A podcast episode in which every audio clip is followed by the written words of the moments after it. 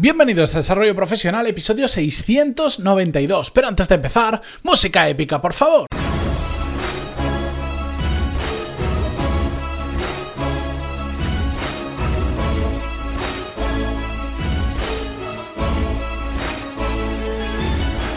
Muy buenos días a todos y bienvenidos a Desarrollo Profesional, el podcast donde hablamos sobre todas las técnicas, habilidades, estrategias y trucos necesarios para mejorar cada día en nuestro trabajo.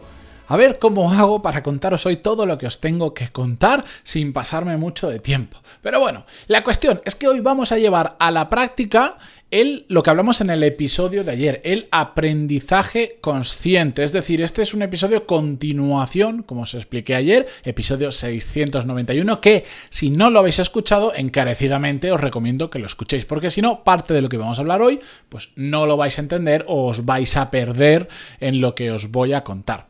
La cuestión es que ayer fue, digamos, un episodio más teórico, donde hablamos y explicamos qué es el aprendizaje consciente, y hoy es un episodio más práctico.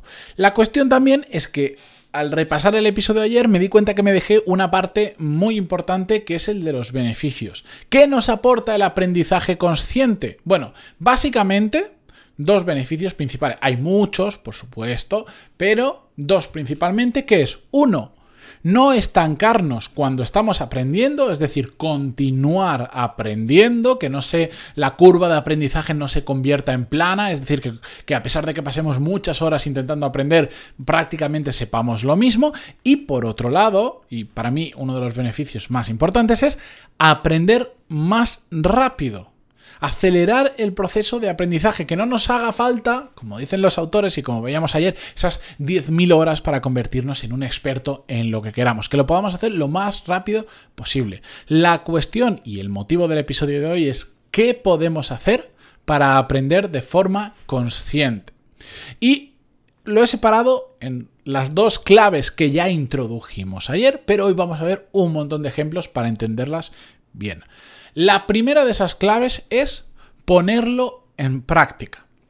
¿Cómo podemos hacer esto? Bueno, vamos a pensar en los ávidos lectores de libros, en eh, esas personas que yo conozco que son auténticos devoradores de libros, de los que te dicen que se leen 50, 60, incluso más libros al año, que por cierto es una auténtica salvajada, que me parece muy bien, una, una buena afición comparada con muchas otras, pero que es una auténtica salvajada.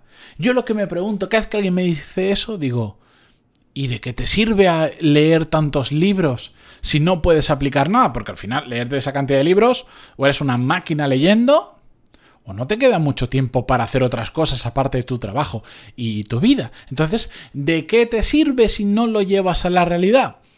Bueno, por supuesto, matices, esto estoy hablando de cuando leemos sobre cosas, eh, sobre habilidades, cosas que podemos llevar a la práctica. Si estamos leyendo novelas de ciencia ficción o de lo que sea, por supuesto que no, eso es un libro por entretenimiento. Hablo cuando leemos libros que nos aporten un aprendizaje, algo que podemos trasladar, por ejemplo, a nuestro trabajo o simplemente a nuestra vida que nos enseñe algo realmente útil, porque ahora me viene a la mente, eh, yo recuerdo cuando estaba eh, viviendo en Italia, porque estuve estudiando ahí un año de arquitectura, eh, que bueno, que me compré por curiosidad un libro de, de Monet, de pintura, a pesar de que nunca me ha apasionado especialmente la pintura, pero me lo compré, no sé, porque lo vi en un mercado tal, lo empecé a leer, empecé a verlo y justo me fui eh, ese año también de viaje a París y fui al Museo de Orsay. Y en el Museo de Orsay, casualmente no lo busqué a posta, dio la casualidad, es que había una exposición de Monet.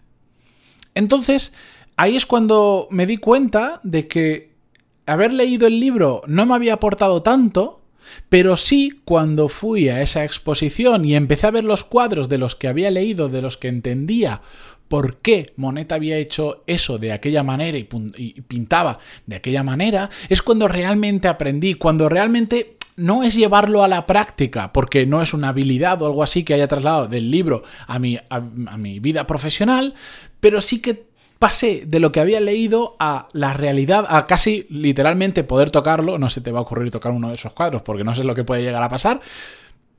Pero sí que se. digamos que se. que lo. en, en tu cabeza pasa a ser un aprendizaje de por qué este cuadro lo pintó de esta manera. Ya es mucho más que lo que has leído en un libro. La cuestión es que yo os quería preguntar, para que entendáis esto, es cuántos libros os habéis leído y después no os acordáis prácticamente nada de lo que habéis aprendido o leído en ese libro. Os dejo unos segundos. Unos cuantos, ¿verdad? Y es que esto nos pasa muy habitualmente. ¿Por qué? Porque realmente no estamos aprendiendo de forma consciente, estamos consumiendo contenido, puede ser más interesante, menos interesante, más útil o menos útil, pero no lo estamos haciendo de forma consciente porque no lo estamos llevando a la práctica.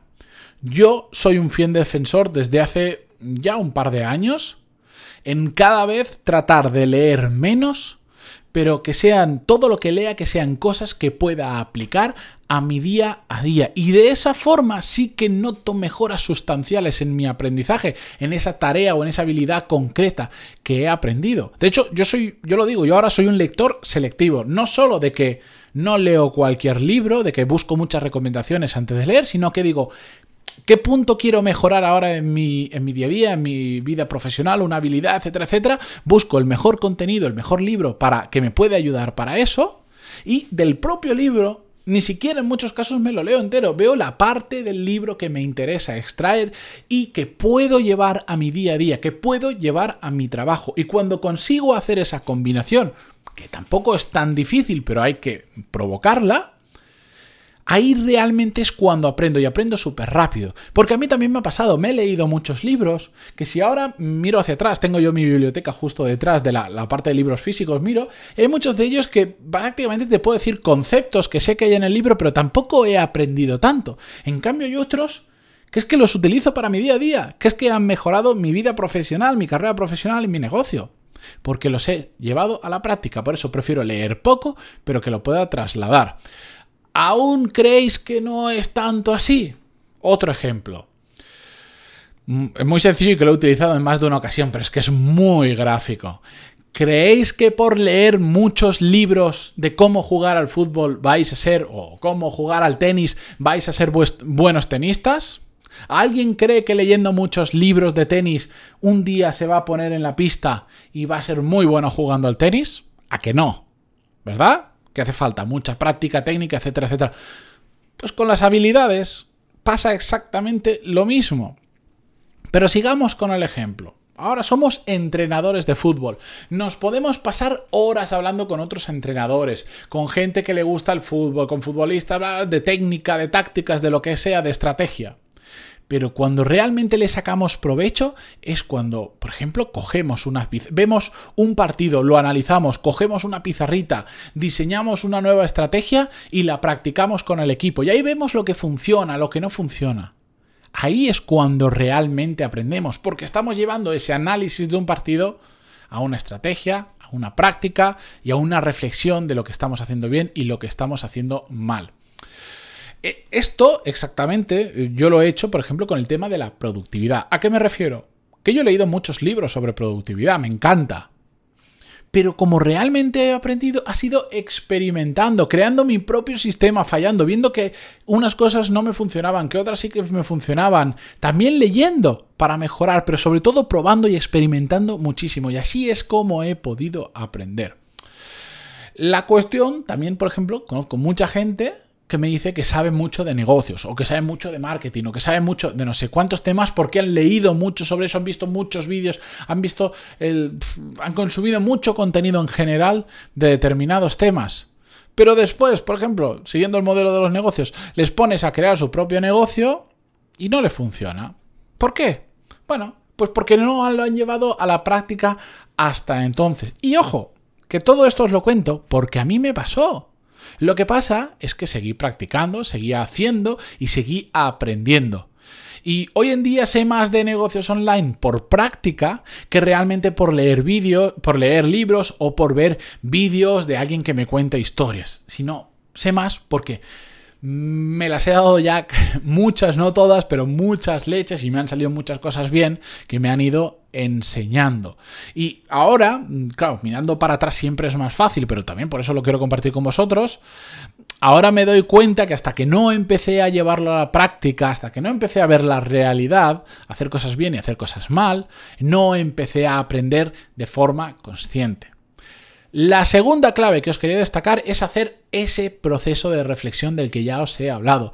Porque hacer y, porque hacer y aprender sin pararnos a reflexionar sobre lo que hemos aprendido realmente no sirve de nada. Por eso tanta gente se estanca, porque se ponen en modo autómata y solo hacen que consumir contenido. ¿Qué estás aprendiendo? Sí, pero no de forma consciente. Y es el mismo motivo por lo que hemos dicho que, por ejemplo, los años de experiencia no son los años trabajados. Exactamente por lo mismo. Porque si no, si si simplemente estás trabajando de forma autómata, haciendo siempre lo mismo, eso no son años de experiencia, es un año repetido muchas veces a lo largo del tiempo, pero no son 10 años de experiencia. Por ejemplo, hablamos sobre este tema en el episodio 176, donde vimos los mitos y la verdad sobre la experiencia laboral. Escuchadlo si no lo habéis hecho. Ha llovido mucho, os lo aseguro, casi 500 episodios detrás, o 400 y pico, pero escuchadlo más ejemplos de hacer ese proceso de reflexión. Yo, lo he confesado en más de una ocasión, soy un aficionado a determinados esports, que son estos, eh, los videojuegos llevados a competiciones, que por cierto, ojo, eh, que nadie lo subestime, que se mueve, bueno, de hecho el mundo de los videojuegos, no sé si lo sabíais, pero mueve más dinero que el mundo de la música y que el cine juntos. La cuestión es que siempre se habla de videojuegos que parece que es para niños, pues no sé, igual yo soy un niño muy grande, que también, ¿eh? Ojo, que también. La cuestión es que es una de esas pasiones que tengo a la gente muchas veces le da vergüenza contarlo. A mí la verdad es que no mucho, porque no me importa mucho tampoco lo que piensen de mí. Pero bueno, como lo conozco bastante al, eh, tema, porque me gusta, soy un aficionado, ojo, ¿eh? completamente un aficionado. La cuestión es que, por ejemplo, puedes ver cuando sigues a determinados equipos de determinadas categorías, ves que los grandes equipos realmente se pasan horas y horas y horas analizando las partidas, tanto propias de ellos mismos como de los que son eh, sus rivales. Y por eso aprenden de forma consciente, pues no solo practican, sino que además hacen un proceso de reflexión, qué les ha salido mal, qué no les ha salido mal, cómo juegan los demás, cómo lo podemos combatir, cómo pasa en los deportes, en, digamos, físicos, en el fútbol, baloncesto, tenis, etcétera, etcétera. ¿Qué me pasa a mí, por ejemplo, en el mundo de los esports? Como para mí jugar es un entretenimiento, no quiero eh, ni voy a ser profesional sobre ello, ¿Qué pasa? Que yo cuando juego estas cosas, pues cuando tengo un poquito de tiempo libre y me apetece, que es cuando termino de trabajar, el fin de semana que tengo un rato eh, libre, etcétera, etcétera. ¿Y qué pasa? Son momentos en los que realmente juego para desconectar un rato, pero que estoy cansado. Y como estoy cansado, no presto atención 100% plena, no pongo el foco 100% a aquello que estoy haciendo y por lo tanto no estoy haciendo un aprendizaje consciente. Ni que hablaros de que no hago un proceso de reflexión de por qué esta partida me ha salido mejor o por qué esta partida me ha salido peor. ¿Por qué? Porque simplemente juego por entretenimiento. ¿De acuerdo? Y alguien me dirá ahora, sí, Mati, pero todo eso está muy bien, pero yo esto cómo lo puedo llevar a mi trabajo? Bueno, no podemos ver repeticiones de nuestro día a día de qué hemos hecho bien o qué hemos hecho mal, como en un partido de fútbol, como un uno de esports, o etcétera, pero en el episodio 667 sí vimos tres preguntas que nos podemos hacer al final del día para potenciar nuestro rendimiento en el trabajo. Y eso es como si fuera la repetición de nuestra jugada. Entonces, no me digáis que no lo podéis hacer en vuestro trabajo, ir al episodio 667, que este está más fresco, hace relativamente poco, y escuchadlo. Tres preguntas para potenciar tu rendimiento en el trabajo. Así se hace. Escuchadlo y vais a ver cómo poder hacer vosotros mismos ese proceso de reflexión para em, tener un aprendizaje consciente de vuestro trabajo. Si tenéis alguna duda, si no sabéis cómo llevarlo a vuestro trabajo, lo que sea, como siempre, pantalón y puntos barra contactar y os contestaré encantadísimo. ¿De acuerdo? Bien, con esto yo me despido hasta mañana, que volvemos como siempre con un nuevo episodio. Pero antes me despido y os agradezco vuestras valoraciones de 5 estrellas en iTunes, vuestros me gusta, comentarios en iVoox, Spotify, Google Podcast o donde, donde, donde quiera que sea que lo escuchéis, que ya voy tan rápido que no sé ni hablar. De todas formas, muchas gracias y hasta mañana. Adiós.